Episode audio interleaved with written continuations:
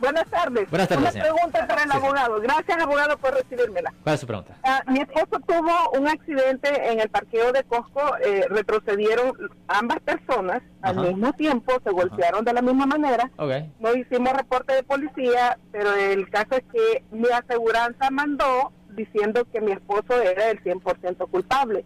Y lo peor fue que pusieron un, un punto en su licencia sin haber reporte, sin haber nada de, de, de culpa para él del 100%. Ya. ¿Qué puedo hacer? Bueno, el problema es esto. Primero, cuando hay daño de más de 700 dólares o cuando se puede estimar daño de más de 700 dólares, se debería de reportar a la policía. El problema es que generalmente cuando ya está con el departamento de motor vehículos, el registro queda ahí y no hay mucho que se pueda hacer para eliminar ese punto. Es una cosa desafortunada, pero para que la gente escuche, si usted tiene cualquier accidente, si ven que el daño de 700 dólares o más, una estimación, ah, es buena idea llamar a la policía siempre. Y honestamente, cuando usted tenga un accidente, debería de llamar a la policía todo el tiempo de cualquier forma y intercambiar la información de seguro para evitar de que le presenten cargos a las personas de ah, pegar y correr. Ah, mucha gente se confía con la otra persona y dice, oh, está bien, no haber problemas. No, no. Lo mejor es llamar a la Sí, policía. intercambiaron, intercambiaron la información de las aseguranzas, pero a- al carro de, de mi esposo no le pasó absolutamente nada.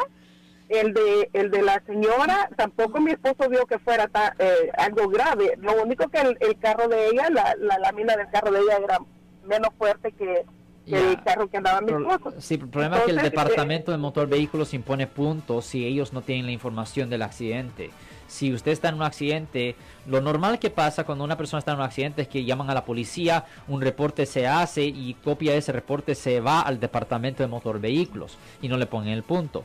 Pero si nunca se llama a la policía y nunca se ponen en contacto, eh, nunca se ponen en contacto con el departamento de motor vehículos, si eventualmente el departamento de motor vehículos descubre que había un accidente que no se reportó, le ponen un punto simplemente por no reportar ese accidente.